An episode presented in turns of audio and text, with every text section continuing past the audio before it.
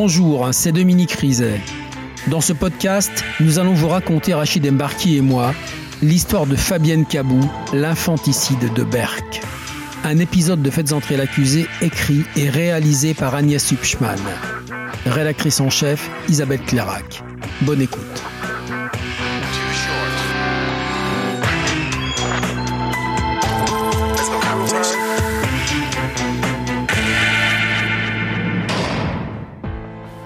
A tué Ada On a un bébé couché, mort sur la plage et qui a une- aucune raison d'être là et qui n'a de toute façon pas pu y arriver tout seul. Qui a tué Ada?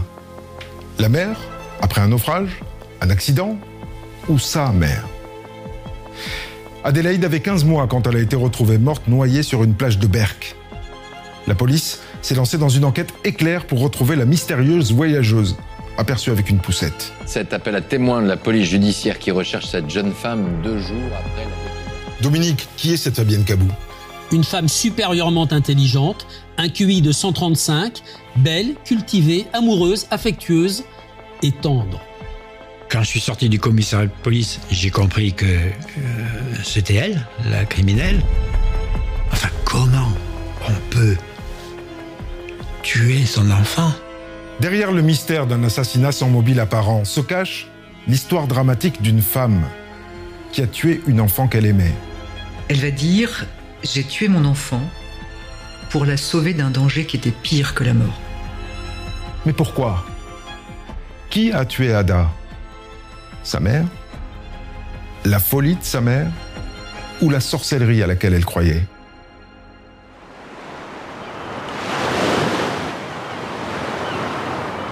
20 novembre 2013. 8 heures du matin. Il fait 6 degrés sur la plage de Berck. La mer est basse et les pêcheurs de crevettes en profitent pour pousser leurs filets.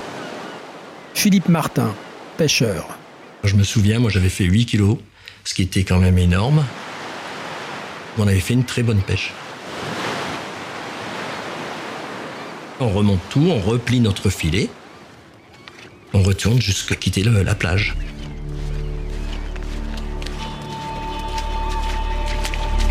Soudain, un peu plus haut sur le sable, deux pêcheurs leur font signe. Les deux collègues se sont arrêtés devant, je dirais, une petite masse, masse noire, ou nous on pensait plus précisément à un phoque, ou des fois des, des, des filets ou des choses rejetées des, des bateaux par la mer. Ils nous ont dit qu'ils avaient découvert une enfant, une enfant euh, donc sur la plage. On y est allé pour euh, pas déjà voir, parce que notre étonnement, euh, c'est un bébé, oui. C'est surprenant, ouais. Mais on trouve ça affreux, affreux. Le commissariat de Berck, tout proche, envoie immédiatement une équipe sur la plage. Brigadier chef Fabrice Kazmierzak, commissariat de Berck-sur-Mer. La marée vient de se retirer, il fait, il fait frais, on est en novembre, on est sur euh, à l'immensité de la plage de Berck. Donc du sable, de l'eau et le ressac de la marée qui a laissé sa, sa ligne sur la plage. Le bébé est sur le dos. On a même l'impression qu'il est endormi. Il a son bras gauche euh, le long du corps, le bras droit un petit peu plus écarté. Brigadier Frédéric Dieval, commissariat de police de Berck-sur-Mer. On se retrouve face à face avec une, le visage d'une petite fille. Je dis le visage parce que il y a que ça qui ressort.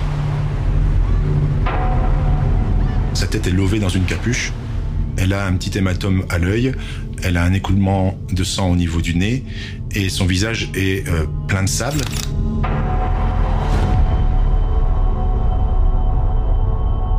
Étant père de famille euh, tous les deux avec mon collègue, euh, c'était assez choquant.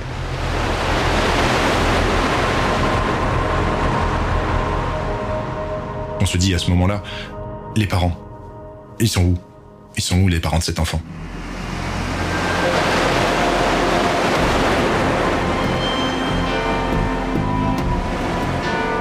Malheureusement, sur la plage, on ne trouve pas grand-chose. La marée s'est retirée et donc il y a des débris. Il y a des déchets, il y a des bouts de bois, il y a plein de choses, mais rien qu'on peut mettre en relation avec l'enfant. Les seules empreintes qu'il y ait, c'est euh, les, les pêcheurs à pied qui passent à la proximité et qui fait la découverte.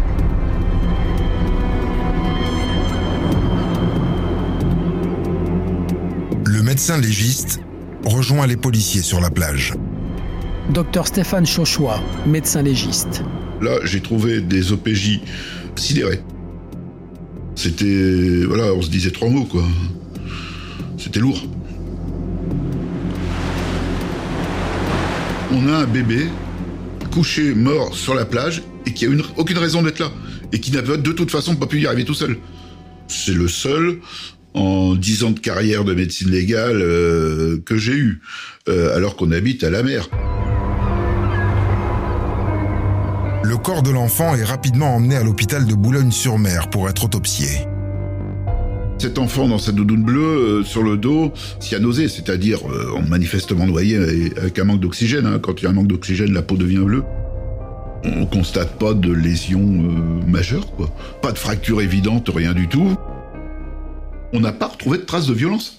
C'est pas un enfant qui a été battu puis jeté à la mer. On avait, on avait rien, rien du tout. Brigadier chef Fabrice Kazmierzak, commissariat de Berck-sur-Mer. On pense, on est à la mer, il y a un bateau qui a coulé, il y a, il y a les ferries de Calais qui, euh, qui ont peut-être perdu un enfant. Voilà, on pense surtout tout de suite à ça. Et en ce sens, on déclenche les secours.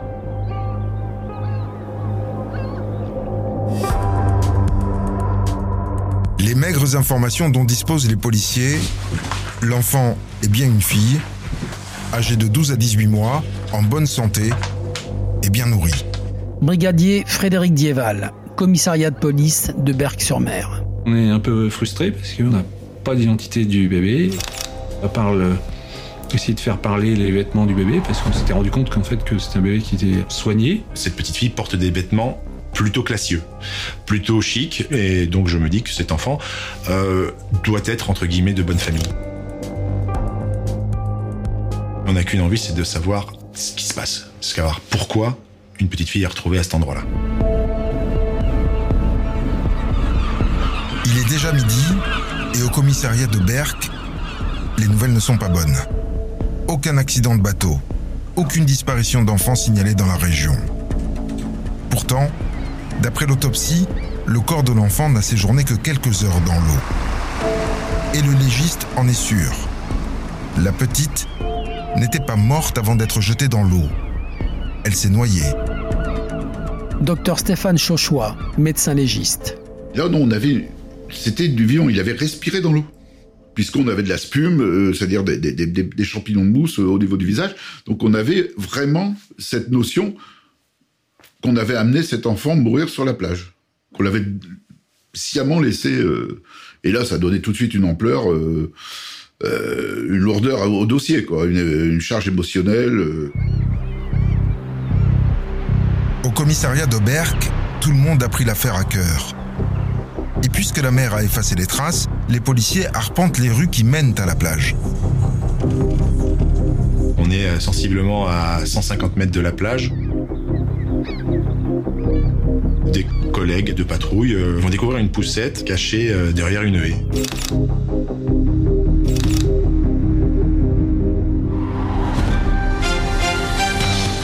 L'enfant retrouvé sur la plage de Berck-sur-Mer hier est morte noyée. Une autopsie a été pratiquée.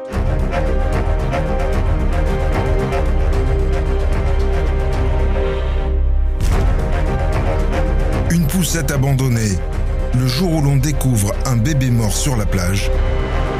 En quelques heures, la nouvelle du drame fait le tour de la station balnéaire. Docteur Stéphane Chauchois, médecin légiste. On sentait que de toute façon, la population ici avait été choquée, quoi. Quand vous alliez faire vos courses au marché, euh, les gens parlaient, quoi. Tout le monde a son idée sur le pourquoi de l'enfant, pourquoi cet enfant ici. Euh, euh, beaucoup de choses sont dites, euh, forcément beaucoup de choses sont fausses. Sylvain Delage, journaliste à La Voix du Nord. C'était un petit peu la loi des séries puisque euh, c'était le troisième corps qui était rejeté par la mer en l'espace de moins de trois mois. Tout de suite, la réaction des, habitants, comme la réaction des journalistes, c'était de se dire mince, ça, ça commence à faire beaucoup. La première thèse qu'on avait, c'est la maman est partie à l'eau avec le bébé à bras. Elle a mis la poussette, elle a pris le bébé à bras et ils sont allés à l'eau tous les deux. Ils sont noyés. On s'était tous dit, ils se sont suicidés. Suicide, accident, naufrage, crime. Le procureur de Boulogne-sur-Mer décide de mettre la police judiciaire de l'île Coquel sur l'affaire.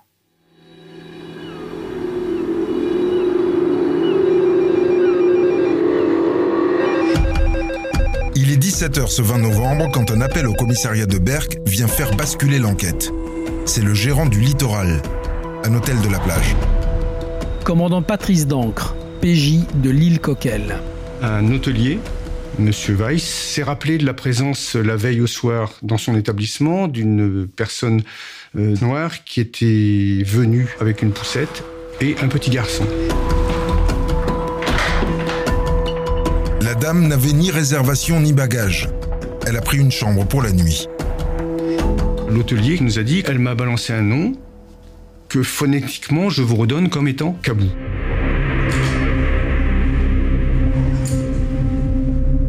Pris une douche, puis elle est sortie aux alentours de 21h, son bébé sous le bras et sa poussette à la main. C'est un petit peu bizarre, on va dire, compte tenu effectivement du fait qu'il fasse nuit, qu'il fasse très froid. Je crois que la température est descendue de l'ordre de 0 degré. Elle est sortie avec l'enfant dans la poussette. C'est un peu étonné de cette euh, promenade, on va dire, euh, nocturne. Il a entendu rentrer effectivement plus tard, mais ne l'a pas vu. Le lendemain matin, la cliente a réglé sa chambre à l'accueil. Et à la surprise de l'hôtelier, elle n'avait plus ni poussette, ni enfant. Elle précise qu'elle a remis l'enfant à son père. Euh, elle règle sa chambre, elle dit qu'elle a passé une bonne nuit. euh, elle s'en va comme si de rien n'était en fait.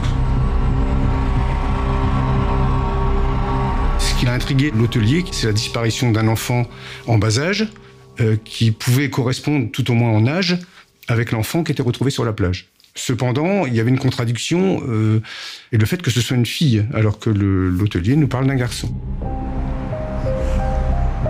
C'est les seuls éléments qu'on a de concret. Donc on est obligé d'aller très vite là-dessus. Les policiers de l'île Coquel visitent aussitôt la chambre d'hôtel. Mais il reste peu de traces du passage éclair de la voyageuse. Un gobelet en plastique, un emballage, le butin est maigre.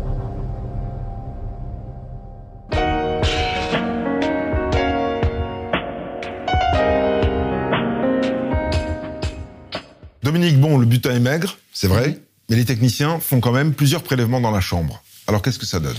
La voilà, la chambre d'hôtel. Des prélèvements sur la porte, des emballages retrouvés sur la poubelle, les interrupteurs, la télécommande de la télévision, des oreillers. Résultat, la police scientifique va trouver deux ADN féminins. Et est-ce que l'un de ces ADN correspond à celui du bébé retrouvé sur la plage?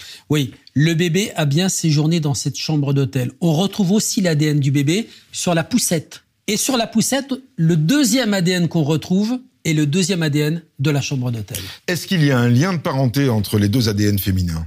Oui, ils possèdent des allèles communs, c'est-à-dire des gènes communs. Ça veut dire que, outre l'ADN du bébé, le second ADN mis en évidence est soit celui de sa grand-mère, soit celui de sa mère, soit celui de sa sœur. Et compte tenu des déclarations de l'hôtelier, les enquêteurs pensent que c'est sa mère. Et son ADN est fiché Non, ça donne rien au fichier des empreintes génétiques, rien non plus dans le fichier des personnes recherchées. Les policiers ont encore une empreinte palmaire qui a été retrouvée euh, sur une porte euh, dans l'hôtel. Euh, on vérifie dans le fichier cette fois-ci des empreintes digitales, ça ne donne rien non plus. Il y a quand même ce nom qui a été noté par l'hôtelier phonétiquement, Kabou. Kabou. Eh bien là, la police va vérifier. On va aller dans les centres sociaux de toute la région. On va demander à la police aux frontières. Rien. Sans le savoir, la mystérieuse voyageuse a laissé un autre indice derrière elle. Dans la poubelle, les vestiges d'un repas de fast-food acheté dans une chaîne de restaurants qui ne se trouve pas à Berck. Commandant Patrice Dancre, police judiciaire de l'île Coquel. Ça nous laisse supposer que la personne n'est pas de Berck, puisque les, les autogrilles ne sont qu'en gare du Nord, en gare de Lille, gare du Nord à Paris, je précise. Donc forcément, ça a orienté nos recherches sur une distance beaucoup plus longue et plus loin que Berck. Taxi, bus, train, les policiers vont donc faire le tour de tous les moyens de transport pour gagner la station balnéaire. La gare la plus proche s'appelle Renduflier. Ce 19 novembre après-midi, deux trains seulement ont circulé dans le sens Paris-Berck. On a étudié toutes les rames de train avec tous les passagers, avec tous les paiements cartes bancaires. On a bloqué immédiatement toutes les caméras de vidéosurveillance de toutes les gares et de toutes les stations d'autoroute où il y avait un autogrill. Ça fait plusieurs centaines de, de caméras dont on a bloqué l'ensemble des images. Des heures et des heures d'images dans lesquelles les policiers vont tenter de repérer la silhouette décrite par l'hôtelier. Une femme à la peau noire, d'une trentaine d'années, les cheveux tirés. Elle a un sac avec elle, qui est un sac marron. Elle a un, vêtement qui est un genre de doudoune euh, assez imposant. Euh, ça fait que ça nous aide aussi dans les recherches. La voilà. Poussette, parc à noir. C'est elle qui entre dans la gare du Nord. La caméra la suit à l'intérieur, puis sur le quai. On a retrouvé la trace d'une dame qui est montée avec une poussette dans un train à Paris, qui est arrivée aux alentours de midi, une heure, je crois, à Berck, qui pouvait correspondre au signalement que donnait M. Weiss.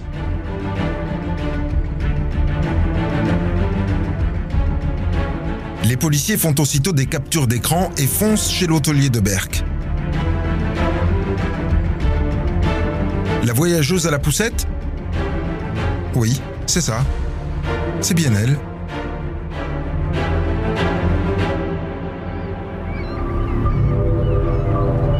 Peu à peu, les images de vidéosurveillance permettent de retracer tout le parcours de la mystérieuse voyageuse. L'aller Paris-Berck le 19 novembre, puis le retour le lendemain, toute seule. On a retrouvé la même personne, puisqu'elle avait les mêmes vêtements et le même sac, sans la poussette, à la descente d'un train à destination de Paris le lendemain. La gare du Nord, elle s'est engouffrée ensuite dans le métro, et le métro, après, on perd sa trace. Donc on avait comme simple hypothèse que cette personne habitait dans le sud ou dans l'est de, Paris.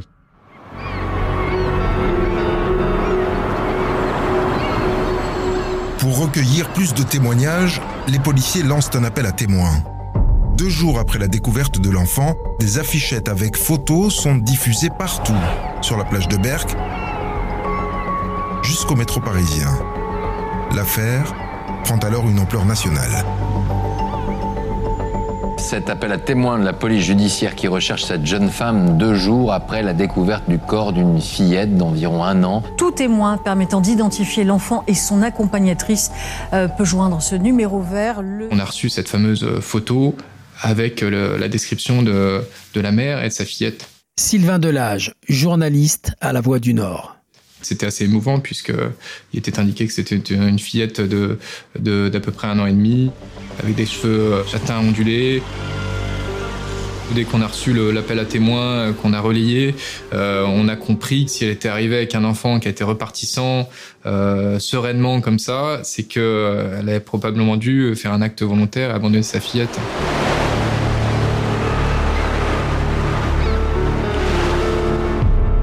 Les fonctionnaires qui ont travaillé sur ce dossier, on était tous presque convaincus qu'il s'agissait d'un homicide. Elle a payé tous ses déplacements en espèces, son train, son hôtel, euh, tout, autogrill, tout, tout a été payé en espèces, aucune trace, pas de carte bancaire. Il n'y a pas de téléphone relevé. Ça laisse supposer qu'il y avait une forme de préméditation dans le déplacement. Et le fait de ne pas signaler la disparition d'un enfant euh, de 15 mois, voilà, pour nous, il y avait peu de doute sur le fait qu'il y ait quelque chose de criminel.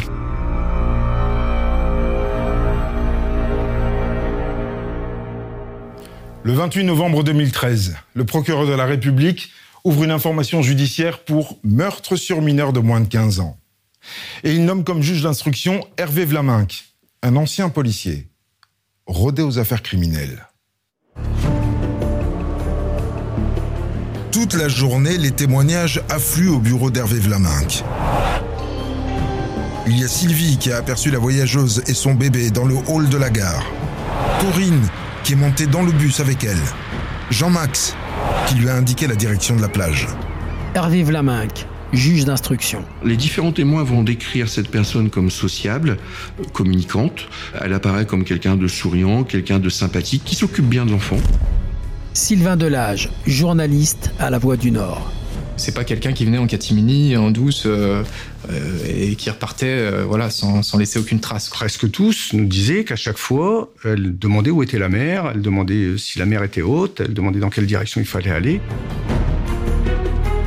Le juge d'instruction demande aux policiers de relancer une recherche sur le nom phonétique qu'a retenu l'hôtelier. Kabou. Un nom d'origine sénégalaise et qu'il est peut-être maintenant plus facile de retrouver, maintenant que l'enquête se resserre sur la région parisienne. On va faire une recherche sur le fichier national des étrangers et on va déterminer qu'il y a une dame en séjour régulier sur le territoire français qui s'appelle Fabienne Cabou. Fabienne Cabou, avec un K. Il est indiqué que Fabienne Cabou a fait une demande de titre de séjour quelques années auparavant et qu'actuellement elle serait domiciliée chez un monsieur Lafont euh, à Saint-Mandé. C'est à partir de là que le- les choses s'accélèrent.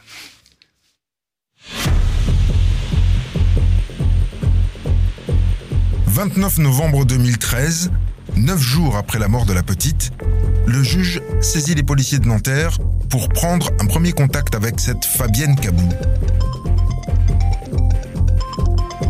Le téléphone sonne, donc je suis au fond de l'atelier. Michel Lafont, un sculpteur retraité de 67 ans, est surpris en plein travail. Michel Lafont, compagnon de Fabienne Cabou et père d'Adélaïde. Police judiciaire. Est-ce que vous êtes au courant de cet enfant qu'on a retrouvé? Bah, je dis non. Non. Hébergez-vous une certaine Fabienne Cabou Monsieur Lafont leur répond que oui, effectivement, Fabienne Cabou est bien sa compagne, qu'ils ont bien un enfant euh, qui a 15 mois euh, révolu, qu'elle appelle Ada et que- qu'elle a remis d'ailleurs la semaine précédente à sa mère pour retourner au Sénégal. Est-ce que Ada a un pull de marque Cyrillus? Et je dis oui, Cyrillus, on, l'avait commandé euh, ensemble avec eux. Et est-ce que, euh, euh, par hasard, Fabienne a un sac marron? Oui, Fabienne a bien un sac marron. Il dit restez là. Quand elle arrive, laissez-la près de vous. On vient. Bah, je dis vous venez, vous venez, mais, mais, mais, mais- mais de Nanterre. On vient tout de suite. Michel Lafont est sonné. Ils m'ont, comme on dit, mis la puce à l'oreille suffisamment pour m'inquiéter. À tel point qu'à la fin de la discussion, parce que Fabienne avait bien compris que quelqu'un m'appelait, elle me dit Mais qui c'est? Il dit C'est la police judiciaire. J'ai réalisé qu'elle commençait à la farfouiller dans ses affaires. Donc là, je dis Le ciel, le ciel me tombait sur la tête.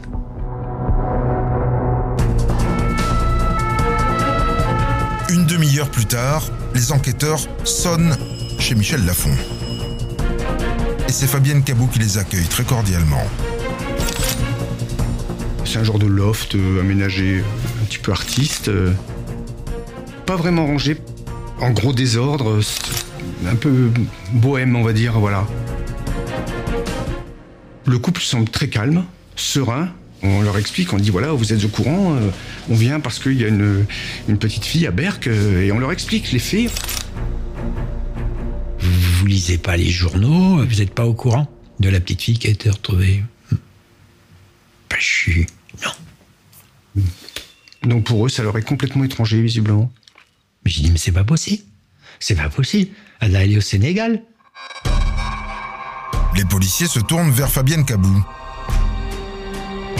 Ah oui, oui, tout de suite, elle dit, bah oui, j'ai un enfant euh, que j'appelle Ada. La semaine dernière, euh, j'ai rencontré ma mère, euh, à qui j'ai remis mon enfant. C'était un petit peu difficile, mais j'ai remis mon enfant pour qu'elle aille au Sénégal, parce que c'était plus facile pour nous. J'avais des projets, et puis en plus, elle aurait son éducation là-bas dans ma famille. Rien de particulier, c'était tout à fait naturel. Et M. Lafont semblait a priori être au courant que ça s'était passé de cette manière. L'enfant serait donc parti au Sénégal dans la nuit du 19 au 20 novembre. Pile la même nuit que celle où le bébé de Berck a été déposé sur la plage. Alors les policiers insistent. Elle était habillée comment, votre fille, le jour de son départ? Elle va donner une description extrêmement précise euh, des vêtements euh, portés par la petite fille au moment de la découverte du corps. Elle décrit les mêmes vêtements? Elle explique qu'elle avait une doudoune, un- le manteau, etc., etc. À partir de ce moment-là, Fabienne Cabou va acquérir un statut de suspect. À côté de sa compagne, Michel Lafont panique. J'ai dit Fabienne, appelle ta mère au Sénégal, règle ça tout de suite. Parce que là, ça me plaît pas du tout. Monsieur Lafont, on a l'impression qu'il comprend pas vraiment tout ce qui arrive. Il est un peu dépassé parce que euh, sait pas pourquoi on est là réellement. Il a pas compris euh, le vrai sens de notre visite, j'imagine. J'ai assisté à tout l'interrogatoire, mais naturellement, elle niait tout. C'est là où je me suis dit, il y a eu un truc avec Ada, mais c'est peut-être sa mère, encore une fois, qui a s'est mal passé avec sa mère, elle a pris la petite, et elle a jeté ses vêtements, ça a été... J'imaginais tout. Et ils ont commencé à fouiller pour chercher des traces d'Ada. Les policiers perquisitionnent tout l'atelier. Des bottes encore pleines de sable sont posées dans l'entrée. La parka noire est encore pendue. Madame Cabou, elle était très calme, sereine, spectatrice. On a retrouvé le, le sac, un grand sac marron avec deux poches euh, latérales. Donc ça ne laissait aucun doute. Fabienne Cabou est donc interpellée et conduite à la PJ de Nanterre avec son compagnon Michel Lafont. Il y avait des flashs partout. On est parti, euh, quatre bagnoles à fond, traversant cette espèce de, marée humaine. Deux inspecteurs de la PJ de Nanterre s'installent donc dans un bureau avec Fabienne Cabou. Elle a 36 ans, c'est sa première garde à vue. Ils ne sont pas pressés. Ils vont l'écouter tranquillement. Fabienne est courtoise, élégante, et elle parle avec tendresse de la petite Adélaïde, Ada. Elle revient sur le départ de l'enfant au Sénégal, un séjour prévu depuis la naissance avec Michel, son compagnon, car elle ne pouvait plus assumer la charge de ce bébé. Commandant Patrice Dancre, police judiciaire de l'île Coquel. Elle m'explique euh, quel avion elles ont pris, euh, que c'était Air France, euh, que, que sa mère est venue chez une copine qui habite pas très loin, dans telle rue, qu'elle les a rejoints là-bas, qu'elle a passé la nuit avec elle et la petite pour justement calmer la petite, sachant qu'elle allait s'en séparer.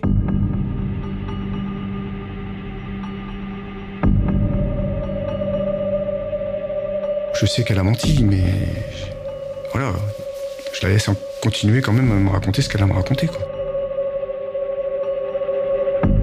Il arrive un moment où elle est au bout de son histoire. Elle a retrouvé Michel Lafont, à qui elle a dit que son enfant était parti, et tout se passe bien.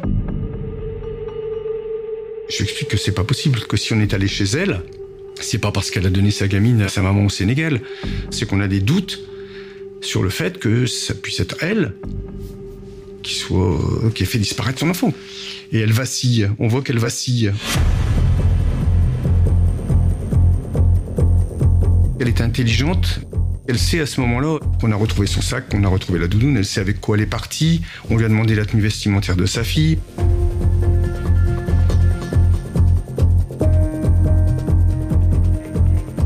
Et donc elle finit par me parler en me disant bah oui finalement non bah oui je l'ai tué ma fille. Je lui ai planté un coup de couteau.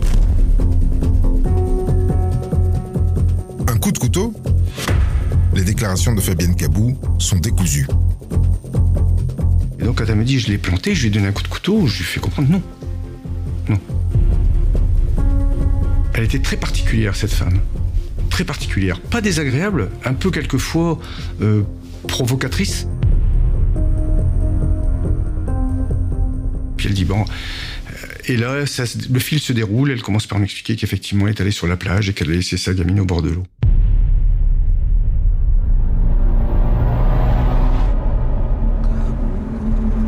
Et elle l'a posée sur la plage. Elle l'a laissé là en disant que la, la mère allait l'emporter, allait faire son œuvre. Et puis elle lui a tourné le dos, elle est repartie.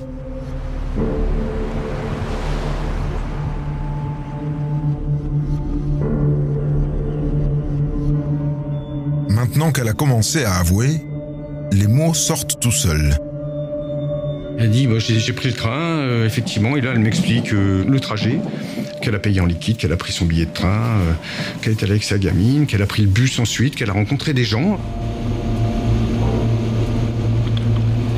Pourquoi Berck-Plage Fabienne Cabou a le sens des mots. Comme j'allais commettre un acte horrible, en fait, j'ai trouvé Berck. Berck, c'était un nom qui sonnait mal. Ça sonnait moins bien que le Touquet. Le Touquet, ça me fait penser aux vacances, et Berck, c'est plutôt mal. Je savais que dans cette région-là, la mer avec les marées, elle se retire et elle monte très haut. Comme si elle avait l'assurance de réussir son coup. C'est un peu ça.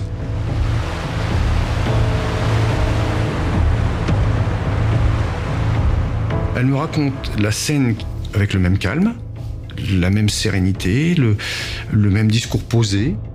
Elle ne montre aucune émotion. Euh, euh, j'ai pas ressenti de vrai chagrin. J'ai pas ressenti de, de douleur. Mais pourquoi? Pourquoi cette jeune femme cultivée et apparemment aimante a-t-elle décidé de se débarrasser de sa fille? La raison est un peu confuse. Elle me parle d'une forte dispute avec Michel Lafont la veille ou l'avant-veille. Très forte dispute qui fait qu'il fallait se séparer de la gamine. Il supporte pas la gamine, euh, euh, elle traîne dans ses pieds, ah, ça va pas, c'est dangereux pour elle. C'est ce qu'elle dit plusieurs fois d'ailleurs. Elle dit, bah oui, euh, Michel me le dit aussi, c'est dangereux pour une gamine, faut pas qu'elle reste là. Donc voilà. Donc oui, c'est un peu sa faute pour elle. c'est un peu de sa faute. Dans un bureau voisin, Michel Lafont est aussi interrogé, en simple témoin. Mais il ne peut encore croire ni au décès de sa fille, ni à la culpabilité de Fabienne. Ça, Fabienne. Il se souvient encore du retour de sa compagne, après qu'elle ait, soi-disant, déposé l'enfant à sa mère. Michel Lafont, compagnon de Fabienne Cabou et père d'Adélaïde. Elle est revenue.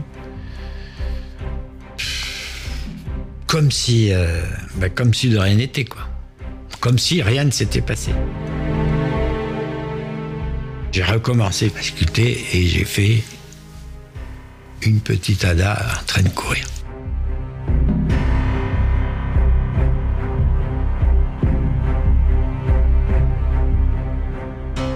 Et puis rien, jusqu'au au fameux coup de fil. Michel n'a pas fini la sculpture de sa fille. Il réalise à peine que Fabienne lui a menti pendant neuf jours. Les policiers, comme le juge, sentent bien que le sculpteur tombe des nues. Il n'y a aucune charge contre lui. Michel Lafont est libéré au petit matin. À gare. Quand je suis sorti du commissariat de police, j'ai compris que euh, c'était elle, la criminelle. C'était elle qui avait. C'était déjà terrible. Enfin, comment on peut tuer son enfant? C'est l'horreur indescriptible.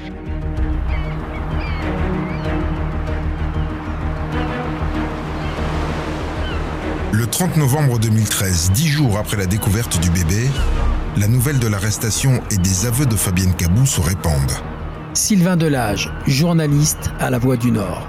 Les gens euh, se rendaient sur les lieux, euh, ils déposaient des, des fleurs, ils déposaient des, des petits objets, des nounours. Près de 600 personnes défilent en hommage à Adélaïde lors d'une marche blanche. Il faut qu'on soit là pour elle, quoi. Parce qu'il n'y a personne pour elle. C'est comme si c'était ma petite fille, euh, une de mes petites filles. On l'appelait la petite princesse et on a vu en fait euh, des, des, mères de famille s'identifier euh, euh, bah, à cette histoire et elles étaient horrifiées par ce qui, ce qui était arrivé à cette fillette et tout ça s'est cristallisé sur les réseaux sociaux, ça a pris une ampleur assez phénoménale.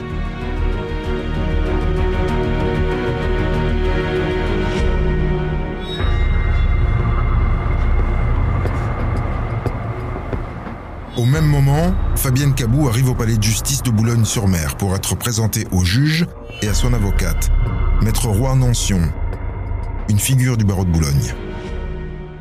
Maître Fabienne Roy Nancion, avocate de Fabienne Cabou. Elle est assise, euh, elle a les yeux dans le vague. Monsieur Vlamac, euh, qui me reçoit d'abord seul, me dit euh, ça va être compliqué parce qu'elle veut pas, elle veut pas de défense, elle veut pas être défendue, elle veut pas être assistée. Dès le départ, elle sait qu'elle va prendre plein pot. Hein, c'est pas, c'est pas un mystère pour elle. Fabienne, elle a bien conscience qu'elle a tué sa fille. Donc elle sait. Et de toutes les façons, davantage que le savoir, elle le réclame. Et c'est ça la particularité immédiate L'expertise génétique a confirmé que Fabienne Cabou est bien la mère de l'enfant de la plage. Elle est mise en examen pour assassinat et doit partir en détention provisoire à la maison d'arrêt de l'île Sequedin. Mais à la sortie du tribunal, l'avocate et sa cliente sont attendues.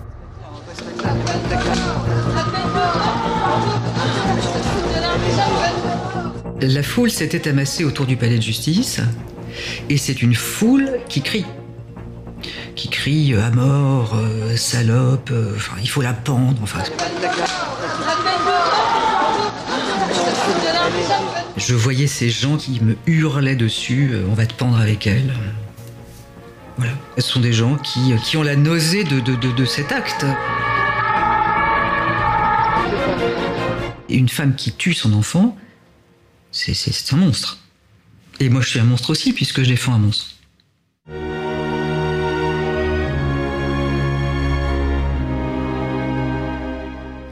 Un geste qui donne la nausée, mais surtout un geste que personne ne comprend. Pourquoi Fabienne Cabou a-t-elle tué Adélaïde? Qu'est-ce qui s'est passé dans la tête de cette mère? Le juge demande une enquête complète sur cette jeune maman. Qui est-elle? D'où vient-elle? Est-ce qu'elle souffre d'une maladie mentale?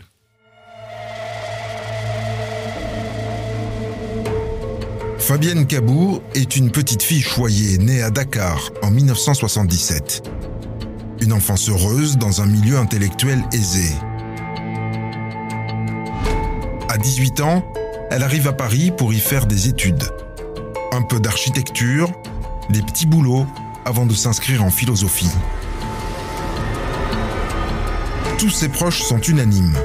Fabienne est une jeune femme sympathique, aimante et maternelle avec les enfants.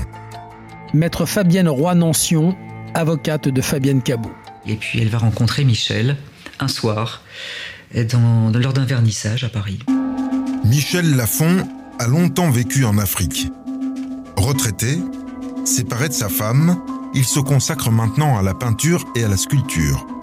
Malgré leurs 30 ans d'écart, le coup de cœur est réciproque.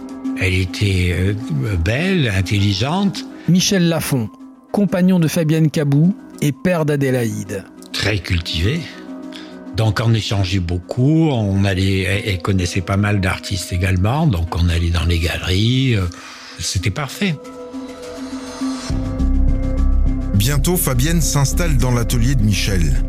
Et pour qu'elle se consacre à ses études, il accepte de la prendre en charge.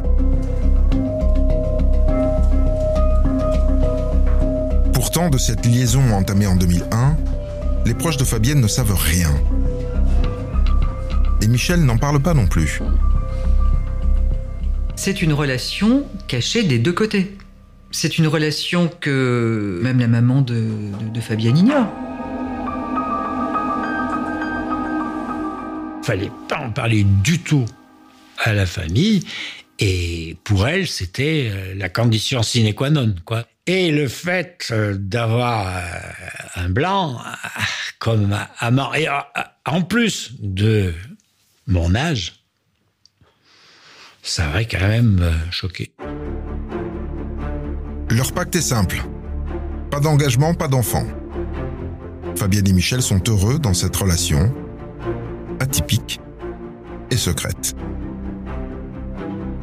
Notre relation, c'est nos futurs. On est bien comme ça, on s'en fout. Et puis elle avait sa vie. C'était très bien, c'était parfait. Mais en 2011, au bout de 10 ans de relation, Fabienne Cabou tombe enceinte. Et après deux avortements difficiles, elle décide de garder l'enfant malgré la réticence de son compagnon. Puisque leur histoire d'amour est cachée, la grossesse de Fabienne le sera aussi. Et peu à peu, elle s'isole. Fabienne a commencé à disparaître des écrans radars de ses proches. Elle n'a plus de lien avec euh, sa cousine Ida, euh, qui pourtant euh, essaiera par tout moyen de, prendre de ses nouvelles, c'est-à-dire en l'appelant mais elle répond plus. Les voisins même ne voient pas que cette jeune femme est enceinte. On reçoit plus personne, ou quand Michel reçoit, Fabienne se cache dans la mezzanine où elle bouquine euh, en silence. Personne ne sait, personne ne voit. Même Michel ne remarque pas que sa compagne se renferme. Pour lui, Fabienne prépare sa thèse de philo.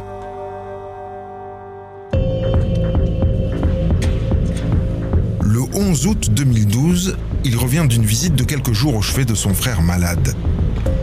La naissance de leur enfant n'est prévue que dans quelques semaines. Mais quand il ouvre la porte,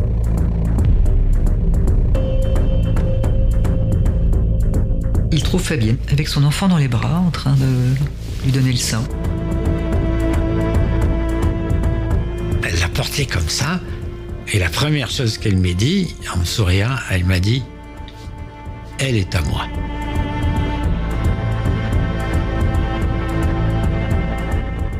Mais t'as accouché où? À la maternité des Bleuets. Et quand? Il y a deux jours. Bon, c'est tout. Et après, euh, euh, t'as fait les démarches. Je disais, Ah, oui, ça y est, c'est fait, euh, tout est arrangé, euh, euh, t'inquiète pas. Michel laisse donc Fabienne s'occuper de tout.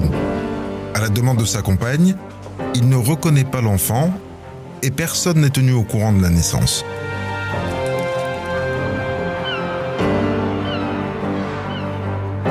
À son compagnon comme au policier, Fabienne a déclaré qu'Adélaïde était née le 9 août 2012. Mais Adélaïde Cabou est inconnue de la maternité, inconnue des services d'état civil. Hervé Vlaminck, juge d'instruction. L'enfant était caché à ce point que lorsque nous avons dû gérer les obsèques du bébé, on a appris que l'enfant euh, n'avait pas d'acte de naissance. Aucun suivi médical, elle va accoucher seule. Fabienne Cabou, en fait, nous a indiqué qu'elle n'avait jamais déclaré l'enfant.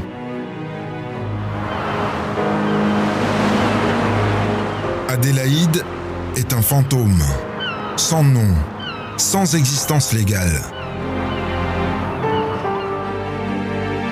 Pour officialiser sa mort, le procureur de la République doit faire reconnaître l'enfant par un juge du tribunal de Nanterre. Ada est enterrée en toute discrétion le 6 décembre 2013 à Boulogne-sur-Mer.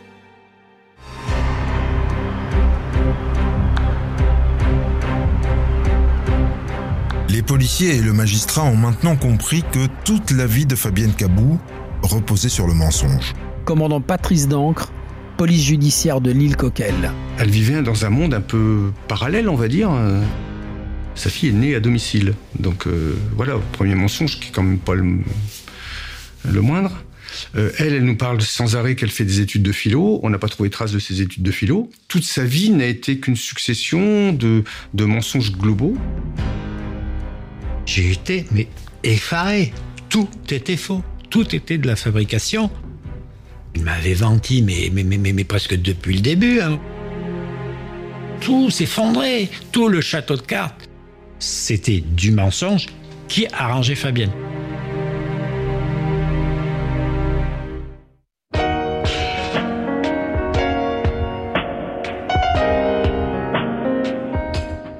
La personnalité de Fabienne Cabou se révèle beaucoup plus complexe qu'il n'y paraît. Alors, le 23 décembre 2013, le juge convoque l'accusé et son avocate. Il veut comprendre ce qui a réellement poussé cette mère à tuer son enfant. Parce que la dispute avec Michel, c'est un peu léger. 23 décembre 2013. C'est la deuxième fois que je la vois. Elle est à l'aise, hein, très à l'aise. Elle s'exprime bien. Elle a le souci de la nuance, euh, le souci du mot juste. Elle formulait beaucoup de reproches à l'égard de Monsieur Lafont euh, par rapport à son comportement vis-à-vis d'elle, vis-à-vis de l'enfant. Maître Fabienne Roy-Nancion, avocate de Fabienne Cabou. Fabienne va, va cibler Michel comme étant euh, aussi euh, à l'origine de tout cela. Elle l'appelle le, le déserteur. Fabienne Cabou explique que Michel n'a pas voulu reconnaître Ada, qu'il a refusé d'aménager l'atelier. Elle a eu le sentiment d'être acculée, obligée de se débarrasser de la petite. Et puis, à un moment donné, je la sens euh, mal à l'aise. Je la sens mal à l'aise. Elle se- s'exprime avec plus de difficulté. Elle me lance des regards euh, mal à. Elle est... et je, je sens qu'il se passe quelque chose.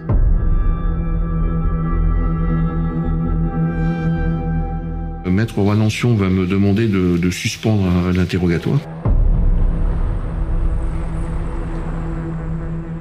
On s'isole naturellement. Et là, elle me dit Euh, Je vais vous dire quelque chose, mais euh, pour que vous accédiez à ce que je vais vous dire, il va falloir que vous ouvriez grand votre esprit. Parce que, par nature, c'est quelque chose qui vous échappe totalement. Ah, c'est quand même très mystérieux, bon.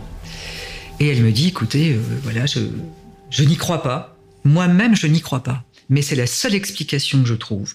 Je suis victime d'un sort vaudou. Alors effectivement, ô perplexité.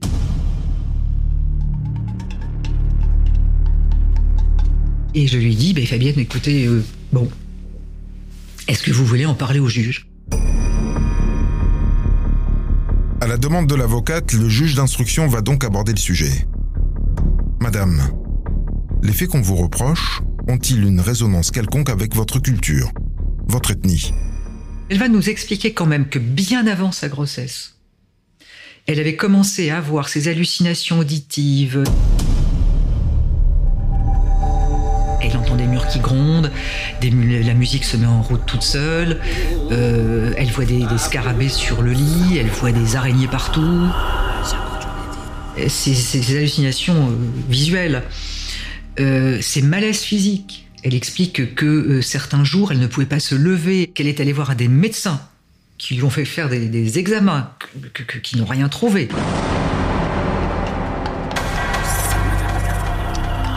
Et donc, elle nous explique que euh, est allée euh, voir des marabouts qui lui ont dit qu'elle était l'objet, victime, d'un sort de trois personnes de sa famille. Parce qu'elles sont jalouses.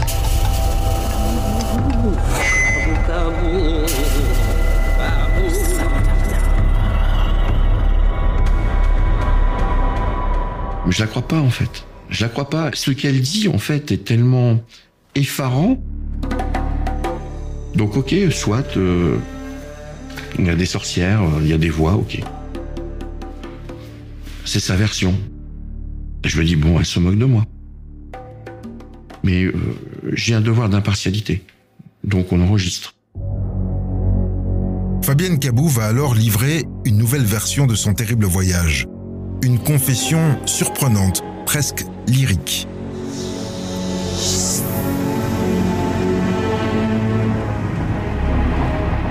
Elle est arrivée à Berck dans un état second. Elle nous dit qu'elle avait un sentiment de vent dans le dos, de pistolet sur la tempe. Elle explique qu'elle essayait de lutter contre une force extérieure et qu'elle n'y parvenait pas. Qu'elle se battait avec cette, euh, chose qui la, qui, la, qui téléguidait, qui la, qui l'habitait tout entière. Monsieur Vlaminck et moi, euh, on échange des regards. Fabienne Cabou a quitté l'hôtel avec sa fille, vers 21h.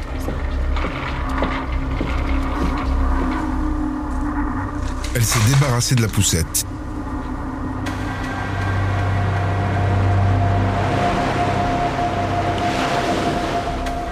Adélaïde est dans, ses bras. Elle la réchauffe contre elle, hein, elle la tient contre elle.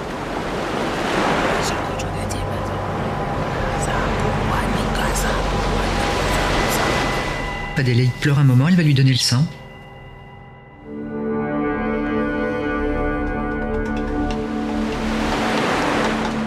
Ada est nourrie, euh, commence à s'endormir un peu dans les bras de sa maman.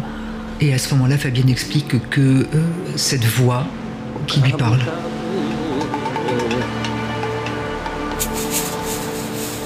cette espèce de vent qui fait comme une sorte de pistolet qu'elle a sur la tempe, tout ça la contraint à, poser Adélaïde sur le sable.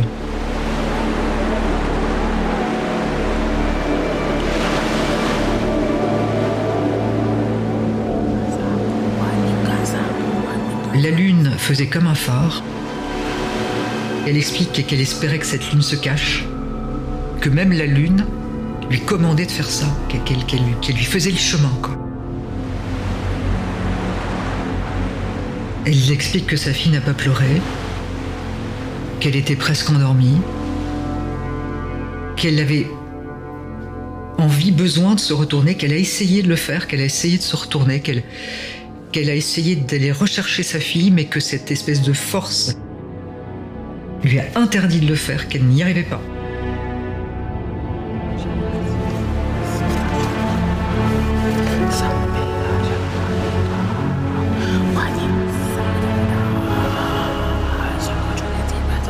Dire J'ai tué mon enfant pour la sauver d'un danger qui était pire que la mort.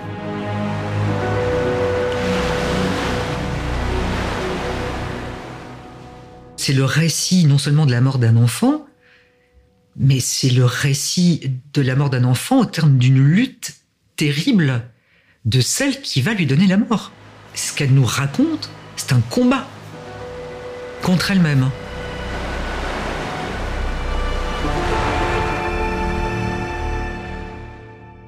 12 heures d'interrogatoire, Dominique, et le juge a notamment demandé à Fabienne Cabou de s'expliquer sur son agenda, parce qu'il y a trouvé des choses assez irrationnelles. Regardez, le voilà son agenda. L'agenda 2013, elle note ses rendez-vous, elle note des petits événements de la vie. La première dent de sa fille Ada, le 17 juin.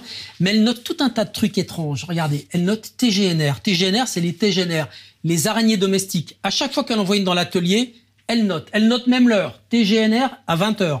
Les araignées, les papillons aussi, les bombix. À chaque fois qu'elle voit un papillon de nuit dans l'atelier, elle écrit ça euh, dans son agenda. Et qu'est-ce qu'elle écrit autour de la date de son voyage à Berck? Le 16 novembre, elle écrit ça. Faire le plus rapidement possible ce que tu as en tête, mais tu continues à hésiter. On est quatre jours avant qu'elle dépose le corps de sa fille sur la plage de Berck. Et le jour de la mort de sa fille? C'est rapide, hein? Chambre 11, elle note des horaires, et le lendemain, le lendemain de la mort de sa fille, regardez ce qu'elle écrit. Rien. Du coup, le juge d'instruction a toutes les raisons de s'interroger sur la santé mentale de Fabienne Cabou. Alors, il demande à un expert psychiatre, le docteur Roure, qui connaît bien l'Afrique, psychiatre qui va travailler avec un psychologue clinicien, le docteur Alain Penin, et tous les deux vont arriver à la même conclusion. Ils balaient toute pathologie mentale ou psychique chez Fabienne Cabou. Pour eux, son attitude entre dans le cadre de pratiques de sorcellerie africaine. hein. Il conclut à une altération du discernement, et c'est ça qui est incroyable, non pas en raison d'une pathologie mentale ou psy, mais en raison uniquement d'une dimension culturelle. Voilà ce qu'ils écrivent. La sorcellerie l'a forcé à accomplir un acte contre nature, un fonctionnement magico-religieux qui a radicalement modifié son rapport au monde.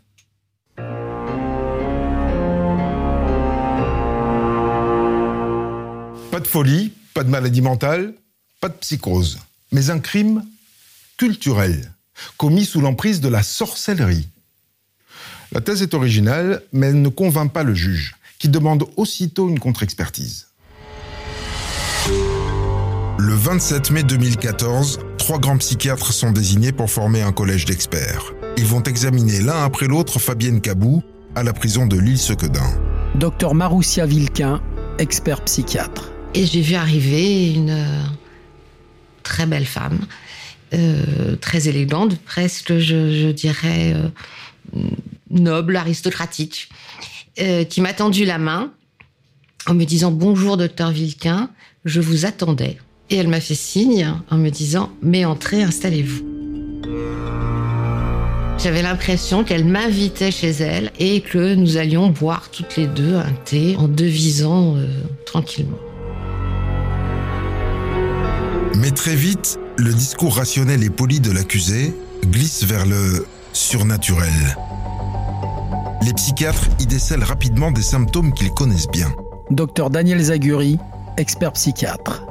Elle décrit ce qu'on appelle un syndrome d'influence, c'est-à-dire que euh, elle est poussée de l'extérieur. Une force et, a pris possession de son corps et lui fait faire un certain nombre d'actes non voulus consciemment.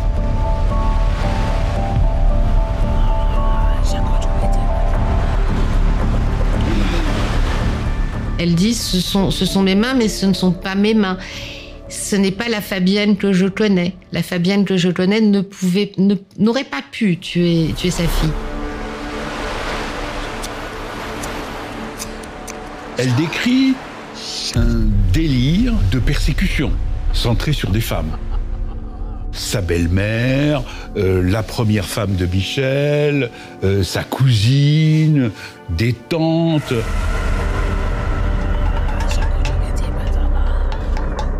Tout un ensemble de, personnages féminins malfaisants qui se sont penchés en quelque sorte comme des sorcières sur le berceau de sa fille euh, et dont elle doit absolument la protéger.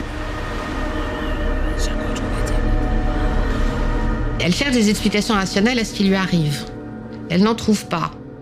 Et comme elle est incapable de se reconnaître comme étant malade, la seule explication qu'elle trouve et à laquelle elle adhère, c'est la sorcellerie. On a tous, euh, nous, psychiatres, eu euh, des patients qui disaient qu'ils étaient Jésus ou, ou le fils de Jésus ou parce que c'est la culture. Ils ont été élevés dans une culture chrétienne. Là, en l'occurrence, pour Madame Kabou, elle est africaine. Elle-même dit qu'autour d'elle, des femmes de sa famille pratiquaient euh, la sorcellerie. Et donc, de manière tout à fait naturelle, quand son délire s'est bâti, il s'est bâti sur ce qui faisait sa culture profonde. Donc, pour moi, la sorcellerie, ça reste un, un outil. Quatre mois plus tard, les trois experts se réunissent. Le diagnostic s'impose comme une évidence. On était tous d'accord pour dire qu'il y avait une maladie psychotique et on a retenu la psychose paranoïaque. Madame Cabou euh, est un cas d'école euh, psychiatrique avec un tableau qui est quand même euh, atypique. Pour les experts, le processus était vraisemblablement enclenché avant la conception de la petite Adélaïde. Fabienne Cabou a coupé les ponts avec sa famille dès 2011, signe que sa santé mentale était déjà défaillante. Le repli social, ça c'est quelque chose qui est euh, majeur, avec euh, une priorité donnée à, à l'introspection, aux activités solitaires.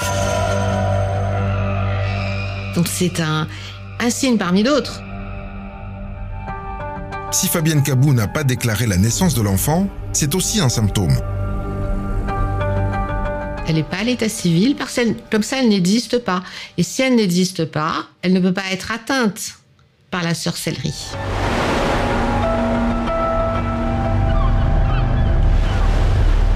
On a quand même l'impression d'une progressivité lente jusqu'à la solution criminelle, c'est-à-dire qu'il n'y avait pas d'autre issue pour protéger euh, son enfant que euh, de, euh, si je puis dire, de, la rendre aux forces de la nature.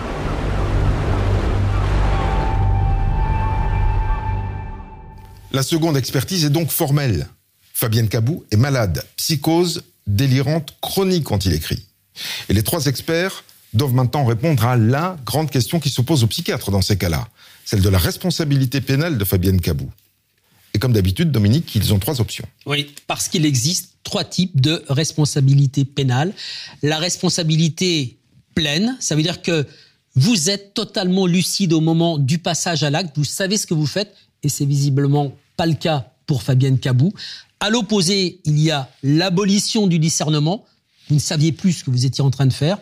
Et entre les deux, il y a l'altération du discernement. L'abolition du discernement entraîne l'irresponsabilité pénale. Elle ne pourrait pas être condamnée en raison de ses troubles mentaux. Oui, parce que pas de procès, pas de prison. Avant 2008, on parle de non-lieu psychiatrique. Après 2008, on parle de déclaration d'irresponsabilité pénale, mais ça veut dire la même chose. Pas de prison et donc directement la case hôpital psychiatrique. Et l'altération est à mi-chemin.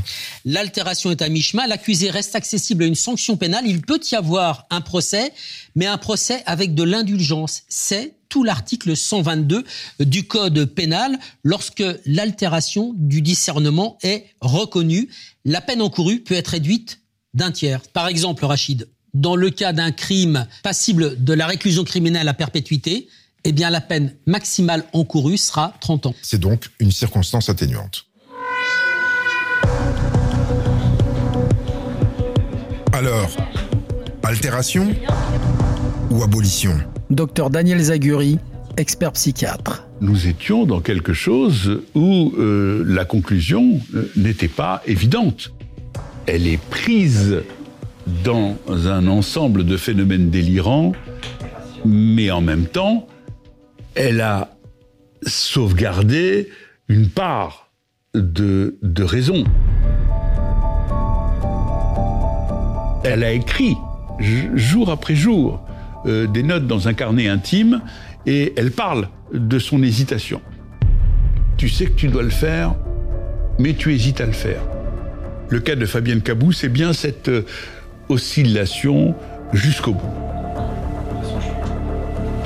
On a retenu ensemble, et je dirais de façon tout à fait partagée, une conclusion d'altération euh, du discernement.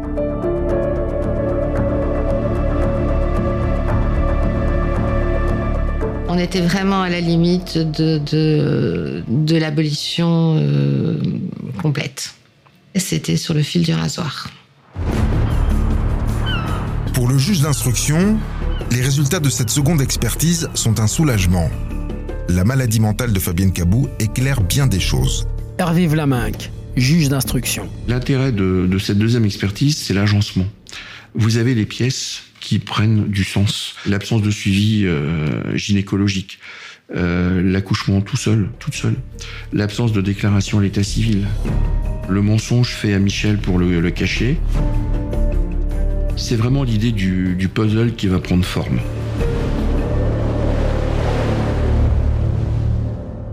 Trois ans après son crime, Fabienne Cabou est renvoyée devant les assises pour assassinat sur mineur de moins de 15 ans. Elle encourt donc 30 ans de réclusion criminelle. Le 20 juin 2016, le procès de Fabienne Cabou s'ouvre devant la cour d'assises de Saint-Omer, dans une atmosphère tendue et glaçante. Personne n'a oublié l'image de la petite Adélaïde abandonnée sur la plage. L'indignation n'a pas épargné Michel Lafont, le père de l'enfant. Le compagnon de Fabienne Cabou s'installe au premier rang des parties civiles sous les regards hostiles. Julie Braffman, journaliste à Libération. Michel Lafont, s'il n'était pas pénalement coupable, euh, moralement, il n'était pas là à l'accouchement, euh, il ne savait pas ce qu'allait devenir sa fille, qui s'était pas renseigné plus que ça euh, euh sur cette histoire de, de Sénégal. C'était vraiment le type qui n'a rien vu, rien entendu. Maître Jean-Philippe Broyard, avocat de l'association Enfance et Partage. J'ai l'image d'un homme qui n'a pas du tout euh, endossé cette responsabilité de père. Michel Lafont, compagnon de Fabienne Cabou et père d'Adélaïde. J'ai été pris dans cette espèce de vague de multi-accusations parce que en vérité, je ne savais pas très bien euh, qui avait euh, lâché tout ça. Donc j'étais dans le fil de euh, dire la vérité sur ce qui était faux. Tous les regards se tournent d'abord vers le box où arrive l'accusée. Élégante et droite, chignon sur la tête. Luc Frémiot, avocat général. On voit tout de suite qu'elle est très maître d'elle-même, euh, très froide. Julie Braffman, journaliste à Libération. Fabienne Cabou se lève et commence à parler. C'est une femme qui a une voix euh, très posée, très ferme, euh, presque autoritaire, en disant voilà, je suis la femme qui a tué sa fille. Donc tout le monde est resté assez scotché à ce moment-là. Fabienne Cabou raconte les faits de manière clinique, détachée. Elle est dans le box, mais elle est ailleurs. On a l'impression, si vous voulez, qu'elle est spectatrice de, de son procès. Très vite, son attitude hautaine et glacée agace l'avocat général. Et la tension monte. Luc Frémiot, avocat général. Elle répondait du, du, bout des lèvres. Il y a un moment, d'ailleurs, je vais la prendre à partie. Je vais dire, écoutez, ça suffit. Vous êtes comme là pour vous expliquer. Les oui, les non, les non, les oui, ça suffit. On vous demande quelque chose, répondez. Michel Lafont, compagnon de Fabienne Cabou et père d'Adélaïde. Elle est absolument odieuse. Très cassante, et très, elle répondait à côté, elle s'est flinguée avec le procureur général tout de suite, presque d'entrée. Il a fallu que même son avocat essayait de la calmer. Maître Fabienne Roy-Nancion, avocate de Fabienne Cabou. Je lui dis, mais qu'est-ce que vous me faites? Qu'est-ce que vous faites? Il faut que vous lâchiez cette émotion qui, que, je, que je sais de vous, que je connais, qui est en vous. Et elle n'y arrive pas, et elle me dit, mais je suis comme ça, je ne peux pas. Dès lors qu'elle se sent acculée, agressée, mise en, danger, elle devient glaciale, elle devient tranchante. Et quand elle, elle l'a en ligne de mire et qu'il l'a en ligne de mire, c'est pas possible, quoi. C'est le, match, c'est une guerre. L'avocat général Luc Frémiot est connu pour ne pas mâcher ses mots dans les prétoires. Excédé, il a bien l'intention de faire tomber le masque de Fabienne Cabou et s'attelle à démonter sa stratégie de défense point par point. Cela commence par une réhabilitation de Michel Lafont. Le rejet de l'enfant par son père, son détachement, c'est un mensonge. À la barre, le sculpteur, éperdu de tristesse, en profite pour se défendre. Il parle alors de son amour pour Ada et Fabienne. Un détachement, c'est, tout faux. C'est presque, presque le contraire. C'était comme une fusion. On était, on était tous les trois, quoi. C'était prendre Ada euh, dans mes bras, mais j'ai rarement eu un sentiment pareil. Maître Raphaël Tachon, avocat de la mère de Fabienne Cabou. Lui aussi a été pris dans, euh, dans une part de ses mensonges à elle. Il l'aimait véritablement et il lui faisait confiance. Julie Braffman, journaliste à Libération. Il a réussi à, à complètement inverser cette image qu'on qu avait de lui. L'avocat général poursuit son offensive. La sorcellerie La folie Pour lui, c'est une explication purement opportuniste. Luc Frémiot, avocat général. Je pense que ça a été véritablement une stratégie de défense, assez tardive d'ailleurs, parce que devant les services de police, elle a reconnu euh, les faits, euh, elle a donné tous les éléments d'ailleurs, sans aucune restriction. Il n'y a pas un mot sur la sorcellerie. L'accusation veut mettre l'accent sur le mensonge et la préméditation. Et si Fabienne Cabou était une vraie criminelle, déterminée et organisée? Dans cette affaire, on est d'ailleurs même au-delà de la préméditation. Maître Jean-Philippe Broyard, avocat de l'association Enfance et Partage. J'avais utilisé un terme, c'est planification.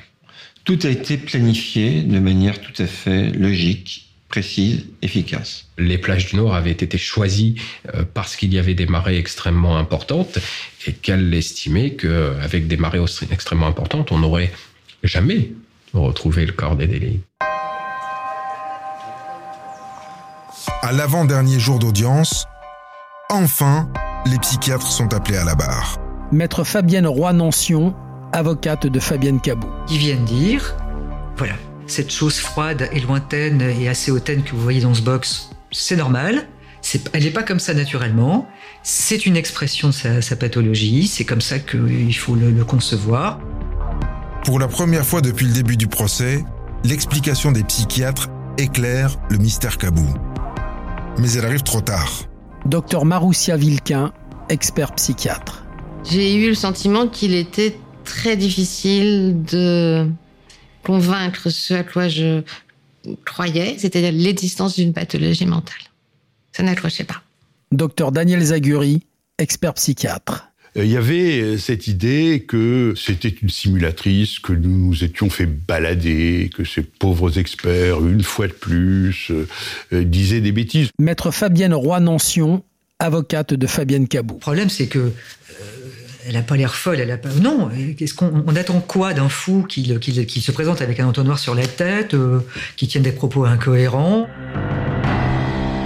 Masqué derrière son QI de 135 points, ses mots choisis, sa grande culture, la folie de Fabienne Cabou est passée inaperçue. La fin du procès approche. L'avocat général requiert une peine de 18 ans de réclusion criminelle. Avant la plaidoirie de la défense, c'est la partie civile, l'avocat de la mère de Fabienne Cabou qui vole au secours de l'accusé. Non, malgré l'horreur de son crime, Fabienne n'est pas un monstre. Maître Raphaël Tachon, avocat de la mère de Fabienne Cabou. On est sur un crime d'amour. Comme elle l'a, comme elle l'a dit, euh, elle veut, euh, en lui donnant la mort, lui éviter un monde de souffrance. Maître Fabienne Roy-Nancion, avocate de Fabienne Cabou. Il y a une altération du discernement.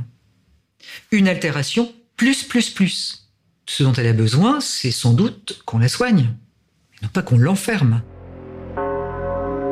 Que vont faire les jurés avec ce tout petit peu de lucidité?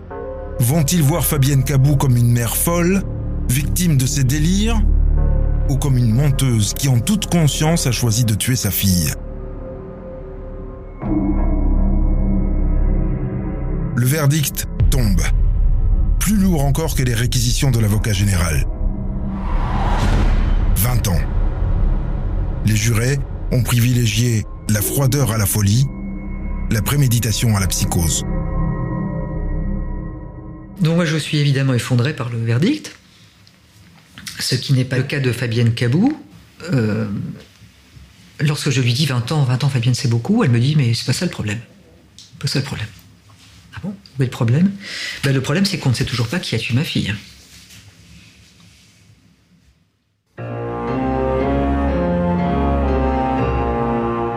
Parce qu'elle veut savoir qui a tué sa fille, Fabienne Cabou fait appel. Un an plus tard, le 7 septembre 2017, elle est de retour aux assises, à Douai. La folie est toujours au centre des débats. À nouveau, les jurés sont confrontés à une accusée singulière. À nouveau, l'accusée se présente comme une victime des forces obscures. Mais cette fois, le planning va jouer en faveur de la défense. Les psychiatres sont tout de suite appelés à la barre. Julie Braffman, journaliste à Libération. Fort de leur expérience de première instance, il s'était dit cette fois, euh, on va faire très pédagogique. Docteur Maroussia Vilquin, expert psychiatre. Je me suis dit que plus que jamais, il fallait que je sois très concrète et très scientifique. Que je mette de côté tout ce qui pouvait être perçu comme une appréciation personnelle. Je ressentais ça un peu comme un devoir. La défense va profiter de cette brèche. Maître Franck Berton est venu en renfort de Maître Roy Nancion. Et puisqu'on parle de psychose délirante, il va pousser sa cliente à bout. Pendant que j'étais encore euh, à la barre, Maître Berton lui a posé des questions très dures, des questions très euh, brutales, euh, qu'on pouvait même trouver, je pense, violentes. Mais dans un objectif très précis, c'était de la faire parler de son délire. Et Franck Berton se dit bon bah voilà, euh, cette dame, il y a une altération de discernement, il faut qu'on le voit. Cette dame euh, est folle et je vais vous le montrer.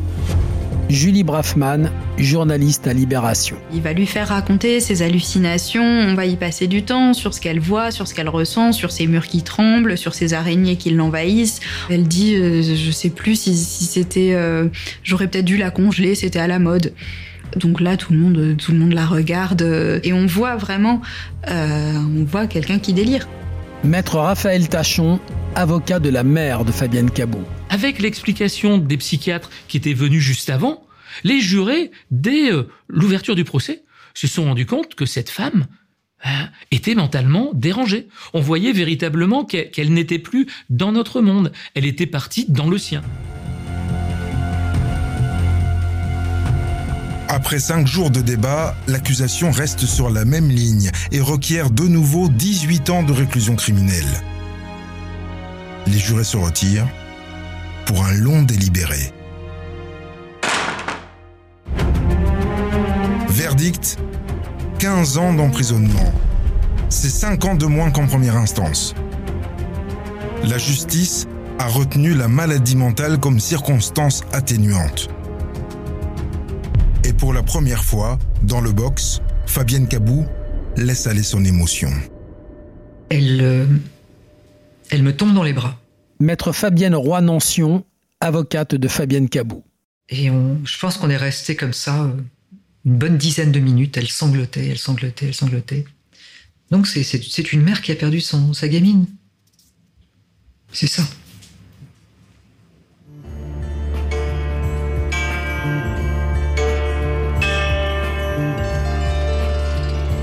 En prison, Fabienne Cabou a bénéficié d'un suivi psychiatrique. À Boulogne-sur-Mer, des mains anonymes viennent toujours fleurir la tombe d'Adélaïde. Et sur la plage de Berck, les pêcheurs n'oublient pas l'enfant noyé par une mère qui l'aimait. Vous venez d'écouter le podcast de Faites entrer l'accusé consacré à Fabienne Cabou, l'infanticide de Berck. Si vous avez aimé ce podcast, abonnez-vous sur votre plateforme d'écoute préférée pour ne manquer aucun épisode de votre podcast Faites entrer l'accusé.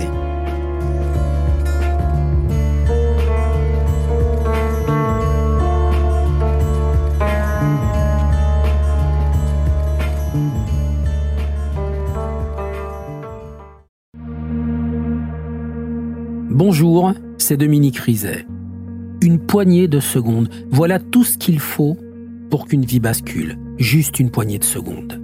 Un sursaut, un instant où le destin bifurque dans une direction ou dans l'autre.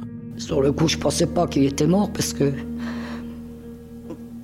je voyais pas de sang, on voyait rien quoi en fait. Sébastien s'est jeté sur son père.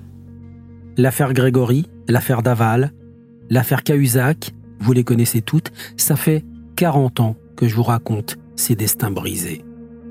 Aujourd'hui, dans l'instant où, découvrez les confessions de ceux qui sont au cœur de ces affaires. Ils me racontent et vous racontent ce qu'ils ne pourront jamais oublier. L'instant où, un podcast BFM TV raconté par Dominique Rizet.